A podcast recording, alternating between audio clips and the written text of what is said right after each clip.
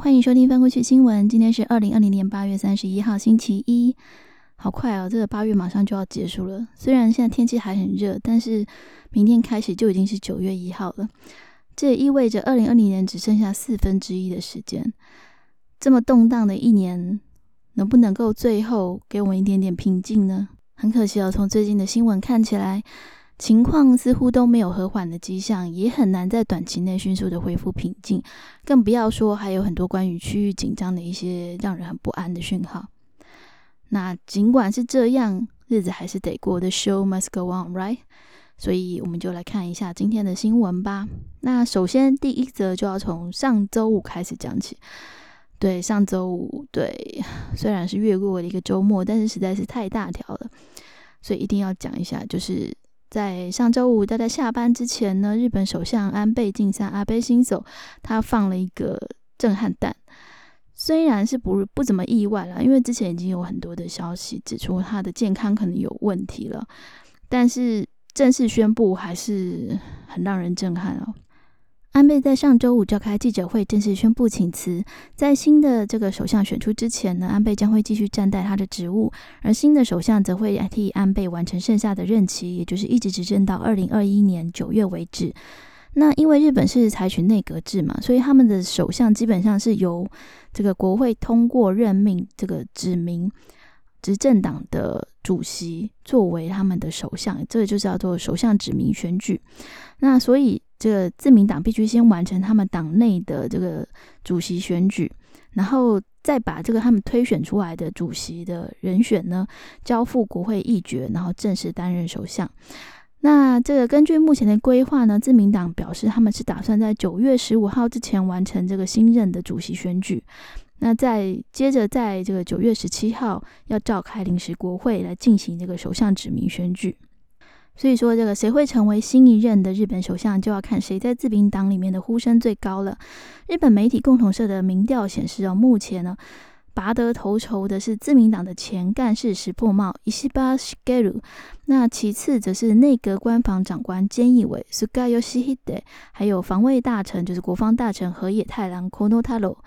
那么这三个人目前看起来好像是最有望出现的啦，不过也很难说，因为这个只是一般的民调，这个是日本共同社的民调。那日本雅虎的网络民调则显示呢，在网络上哦，是这个河野太郎 Kono Taro 的声望是最高的。那另外也有其他的日本内阁阁员已经表态要支持那个 Kono Taro。就是包括这个环境部长哦，但是呃，这个 Kono Taro 他所属的是麻生派系，也就是副首相 Maso Taro 麻生太郎那一派的。麻生对于这个河野要参选的事情，并没有松口表态哦，所以究竟鹿死谁手呢？可能还是要等到九月十五号才会揭晓了。那接下来我们要看的是美国波特兰这边的消息哦。波特兰当地的这个示威抗争活动已经持续了好几个月，而且越演越烈。现在又传出有一人被枪杀的消息，疑似是因为这个抗议群众跟川普的支持者阵营之间双方起了激烈的冲突。那因为警方不愿意透露太多的细节，目前只有传言显示说，呃，《纽约时报》的报道是说，这个死者头上戴的这个帽子呢，有一个标志是属于当地的极右翼团体哦。疑似是因为这个跟示威者起了冲突而呃而被枪杀的。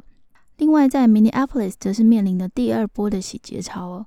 据说导火线是因为上周三的时候，有一名命案的嫌犯在逃避警方追捕的时候，在过程中不小心误杀了自己。但是谣言却传承说又是警方执法杀人。虽然这个警方在事发后的九十分钟之内就公布了当时的监视影像，但是没有办法说服群众，大家还是聚集起来，然后再度爆发了就是警民之间的冲突。那其中有一些人甚至闯进了当附近的餐厅或者是商店洗劫哦。那当地的州长已经宣布，就是立刻进入紧急状态，并且出动了国民兵，也就是 National Guard。那另外，这个当地的市长也宣布要实施两天的宵禁。最后，这个情况虽然获得控制，但是同时也有一百三十多个人被捕。嗯，接下来是泰国学运的抗争消息哦。这一次呢，这个泰国的学运似乎也来到了警民冲突的新高点。在昨天呢。有十六位属于这个学运组织叫 Free Youth 的成员，就根据警方的这个拘捕令，必须到警局报道。那长期支持学运的一位歌手，他是这个 The Button Blues 这个乐团的主唱，也到场去声援。但是在警局的现场呢，爆发了一些冲突，有推挤。结果这一位这个 The Button Blues 的主唱呢，他就拿出了蓝色的油漆桶泼向的泰国警方。那么至于为什么要泼漆呢？这位主唱是说，他认为人民已经被贴了太多颜色的标签，他要用艺术的方式来还以颜色。那这一件事情呢，在那个泰国网络上引发了很多的讨论哦。有的人觉得警察很无辜啊，有的人觉得泼漆而已没什么。那幸好这个结局算是和平收场哦，因为泰国警方表示他会呃赔偿这个被泼漆的远景他们新制服的费用。另外，这个 Free Use 呢也表示道歉了，并且会募款来支付这个新制服的费用。那也强调说，他们抗争的对象不是警察，而是这个独裁的政府。虽然这件事情就是暂时和平的落幕了，不过泰国到目前为止还在各地有零星的示威，预定要在九月十九号发起全球串联。台湾方面的地点可能会是在二二八公园。以上的资讯都是来自 Facebook，嗯，泰译文这个脸书粉丝专业哦。那么另一方面呢，泰国皇室则是再度上演了肥皂剧的剧情，而且峰回路转哦。就是这个专门追踪泰国王室消息的英国记者发现呢，三十四岁的废妃施尼娜 （Sanena） 她突然获释，而且准备要飞往德国慕尼黑去陪伴陪伴现任的太皇那瓦吉拉隆功 （Maha Vajiralongkorn）。这个消息真的很奇怪，因为去年十月的时候，泰国王室才宣布说，被当时被册封为王妃的 Sanada，，她所有的皇室跟军事头衔都要被剥夺掉，理由是因为她野心太大，而且对国王行为不当又不忠。就没有想到现在 Sanada 就已又已经要出狱，而且又要去呃陪太皇，好像被翻牌子一样，这非常的神奇哦。那我们刚刚提到的那个脸书专业呃泰译文呢，他则是指出。其实泰国王室跟这个配偶之间的这个关系，应该要讨论的是一些政治制度上的缺陷的问题。可是呢，在泰国这当然就是不能讲的。那首先第一个就是多重配偶，就是他一夫多妻这件事情，这个其实就反映了司法开后门的情况。那另外呢，他除了立妃之外，他还让这个。这个妃子任君职哦，其实事实上，君主立宪制度下呢，王权应该是一个象征性的虚位。他照理说不可以干涉政治的，但是他不但干涉了政治，而且还可以干涉军队。另外，太皇他也有权决定这个配偶或者是他的家人能不能入境泰国，或者是住在这个不好的环境之下。这个都反映了王权可以直接强压基本人权的问题。另外，BBC 的报道也指出。这个斯尼娜被 Selena 她被废后这个件事情，其实也反映出，当国王不再宠宠幸你，你的命运就不是掌握在自己手上了。那显示呢，太皇的举动，不管在经济、军事或者是家庭方面，都不会受到任何的拘束，可以滥用他的权利。昨天也是白罗斯 （Belarus） 的这个强人总统 Alexander Lukashenko 卢卡申科的生日啊，在首都明斯克 （Minsk） 又再度爆发了这个规模达到十万人之谱的大大型示威抗争。那我为了给他祝寿呢，还大家还特地到了总统府外围游行啊，高喊这个 “Happy Birthday, Rat”。这个 “Rat” 就是 R-A-T，就是老鼠那个 “Rat”，意思就是你这个卑鄙的小人。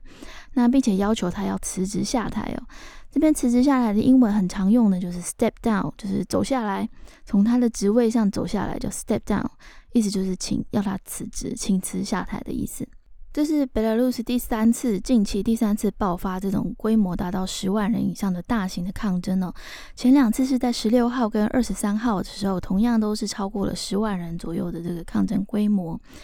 那在昨天的这个抗争中，虽然过程算是和平，但是镇暴警察还是有出动哦，甚至这个当局在游行开始前就逮捕了一百二十五人。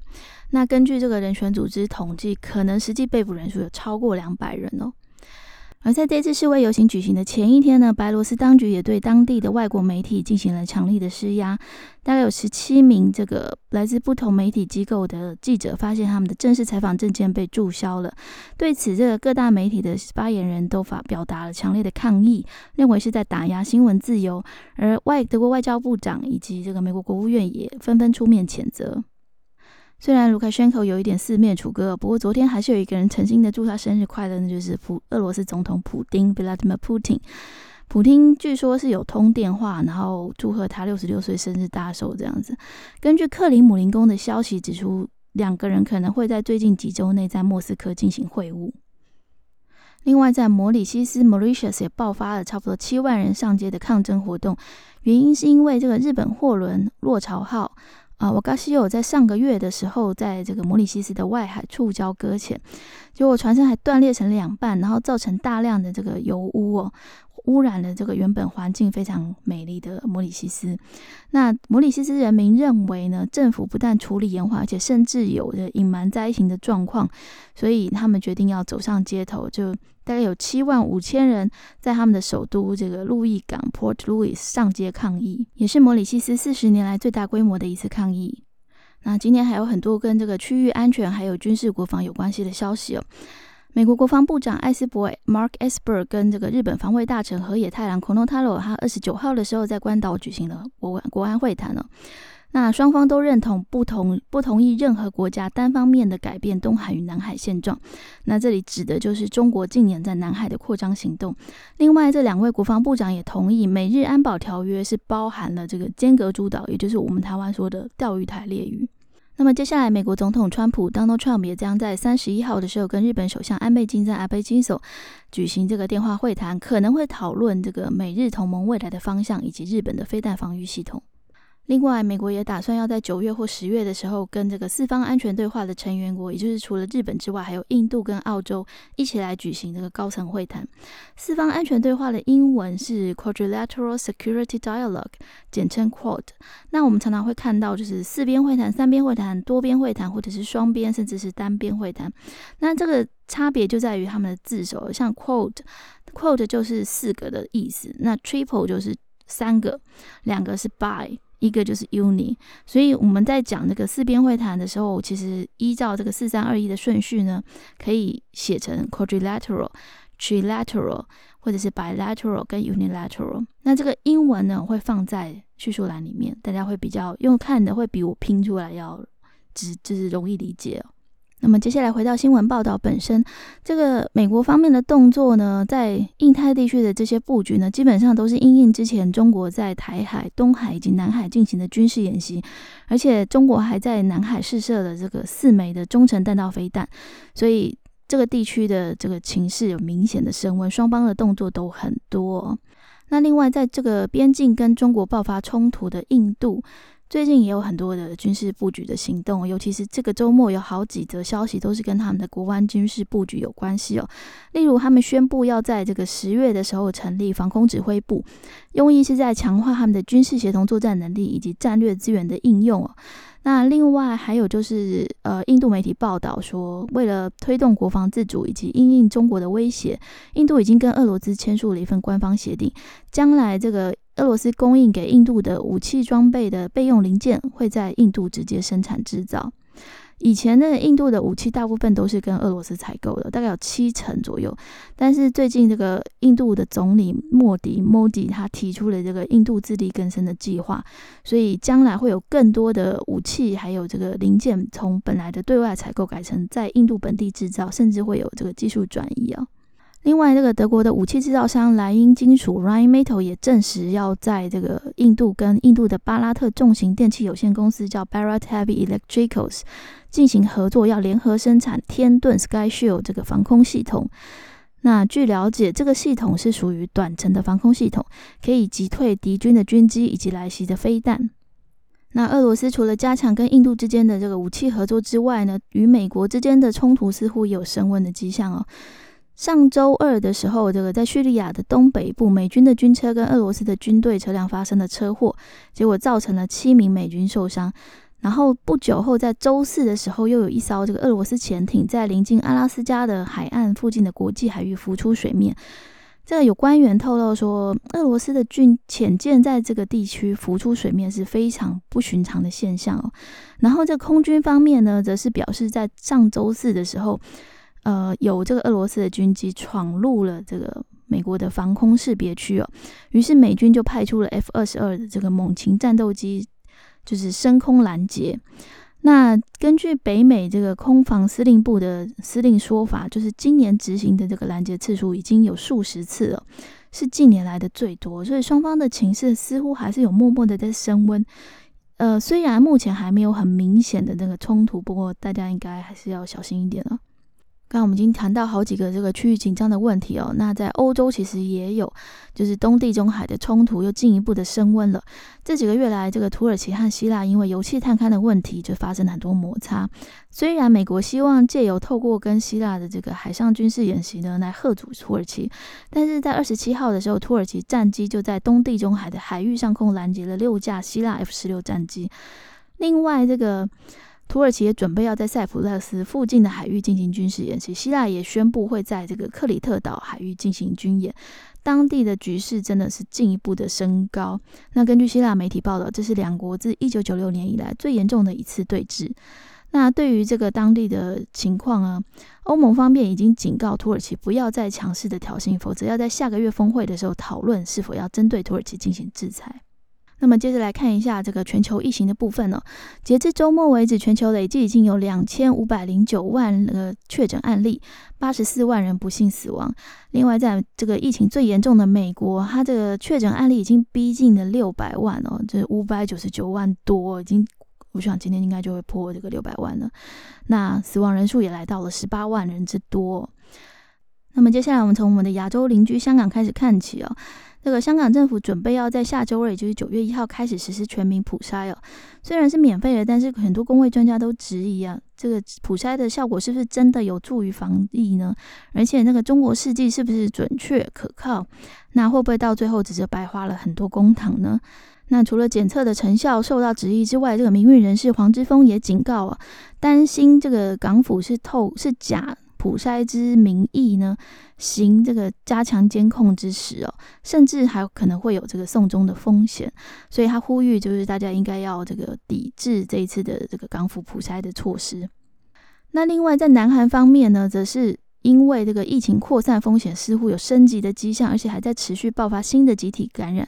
这个防疫工作恐怕会面临严峻的挑战哦。那么，韩国政府在二十八号的时候宣布，要延长实施第二阶段的社交距离规范至少一周，也就是第二严格的级别哦。那针对病毒散布风险比较高的地区，还会实施更严格的规定。例如，在首尔地区呢，从每天晚上的九点到隔天早上五点，都不能在餐厅、酒吧或者任何餐饮场所内内用。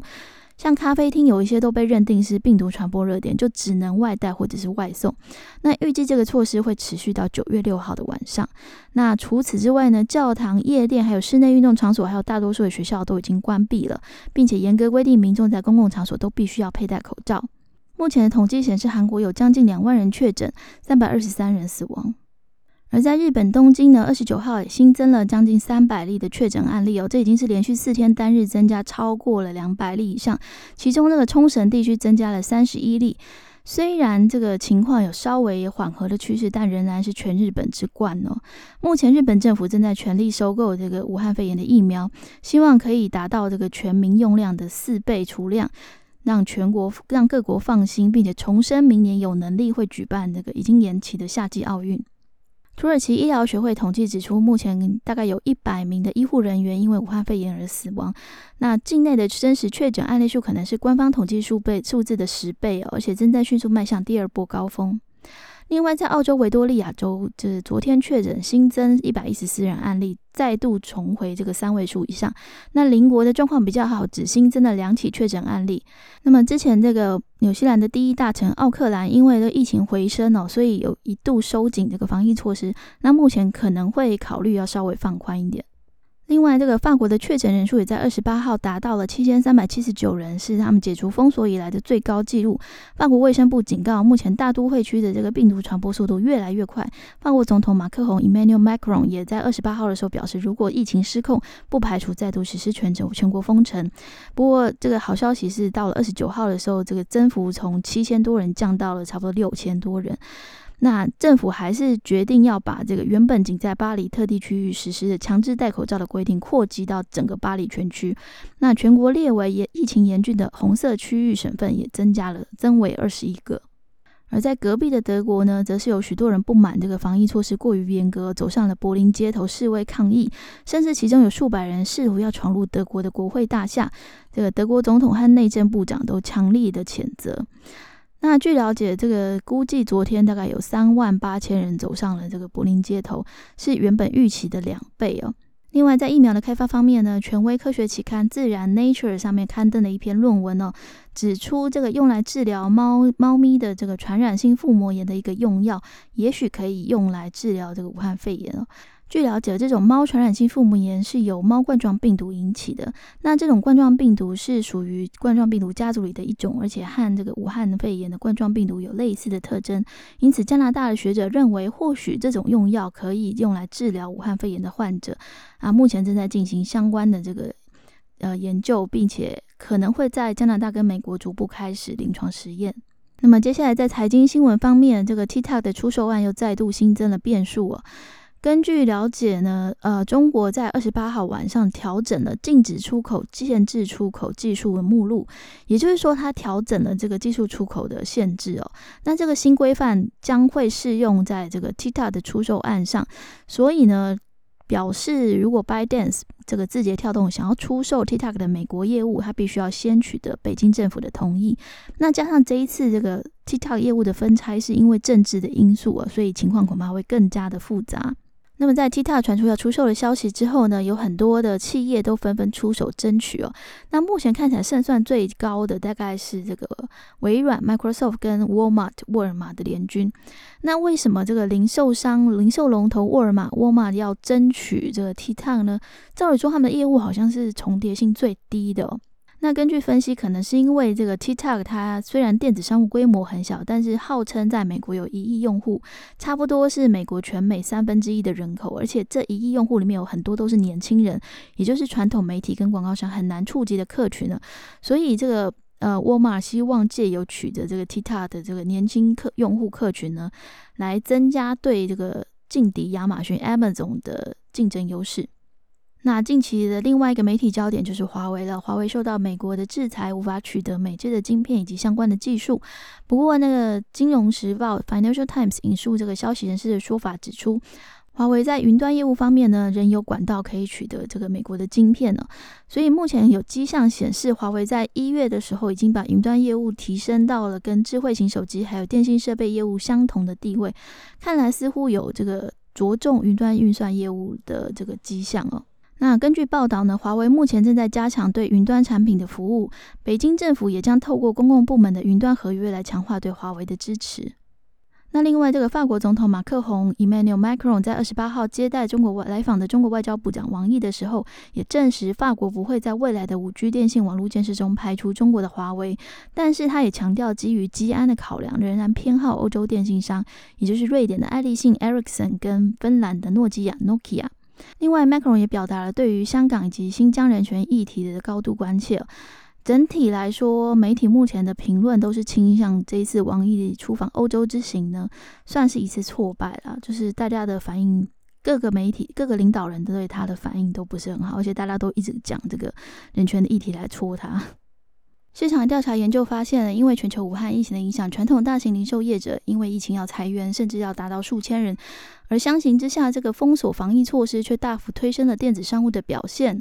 那例如，这个英国的玛莎百货集团 Marks and Spencer 就宣布要裁员七千人。没过多久，这个亚马逊 Amazon 就说要在美国增加三千五百人。就连美国量贩店龙头沃尔玛 Walmart 也从这个原本的实体门市，也就是 Bricks and Mortar。转向了电商的部分哦。第二季的财报就显示，这个沃尔玛的表现超过预期，主要原因就是因为电子销售成长了百分之九十七哦。另外，这个周末有三位名人先后辞世哦，为这个本周画下了一个悲伤的句点。那其中让最多人心碎的，大概就是主演了漫威超级英雄电影《黑豹》（Black Panther） 的主角查维克·博斯曼 （Chadwick Boseman）。他在二十九号的时候，因为癌症抗癌失败病逝，得年只有四十三岁。那其实原来 Boseman 他在这个四年前就已经确诊结肠癌了，只是他一直在默默的抗癌，都没有对外透露他的这个健康状况那在这个消息过世的消息曝光之后呢？嗯，已经有超过了三百万的网友留言悼念他。那 Twitter 也证实，就是这个 Chadwick 的亲属所发布的这个贴文，已经有六百万人就是按赞，然后创下了推文推特史上的记录另外，这个韩国知名的演员申国也因为这个肺炎在二十九号过世，享受七十二岁。申国当年是因为参演了韩剧《大长今》上善大人一个角色而红遍了亚洲，但其实申国本来就罹患了这个肌萎缩性脊髓侧索硬化症，也就是 ALS，是我们俗称的渐冻症。那四五年来服药。一直在服药治疗，到了一个月前，则是因为感染肺炎肺炎而导致病情恶化，最终不幸病逝了。另外，这个 NBA 的退役球星罗宾森 （Clifford Robinson） 也传出过世的消息，享年五十三岁，震惊全美篮球圈。那，罗宾森当年曾经两度率领拓荒者队打进了总冠军战，也是一九九三年的最佳第六人得主。那罗宾森曾经穿着这个。拓荒者的战袍连续出赛四百六十一场，至今仍是这个联盟的纪录。另外，最后我想补充一个我觉得很重要，但是不知道放哪里好的新闻啊，就是内蒙古最近要推新的小双语教育政策，那要求当地以蒙古语授课的小学从秋天开始改用全国通用的语言教材。那 BBC 的报道指出，有学者担心这个政策将会削弱母语教育，而且也违反了宪法对于少数民族语言文字平等的保障。那这项政策呢，也在蒙古的南部引发了激烈的反弹。目前已知有数百人遭到拘捕，其中包括了学校的老师。那整个抗议风暴还在持续的扩大中。以上就是这个周末的国际新闻摘要。虽然这个世界坏消息很多，不过大家还是要坚强的走下去，至少要撑过这个很忧郁的星期一呀。那谢谢收听，欢迎翻过去新闻，我们下次见喽，我是拍，拜拜。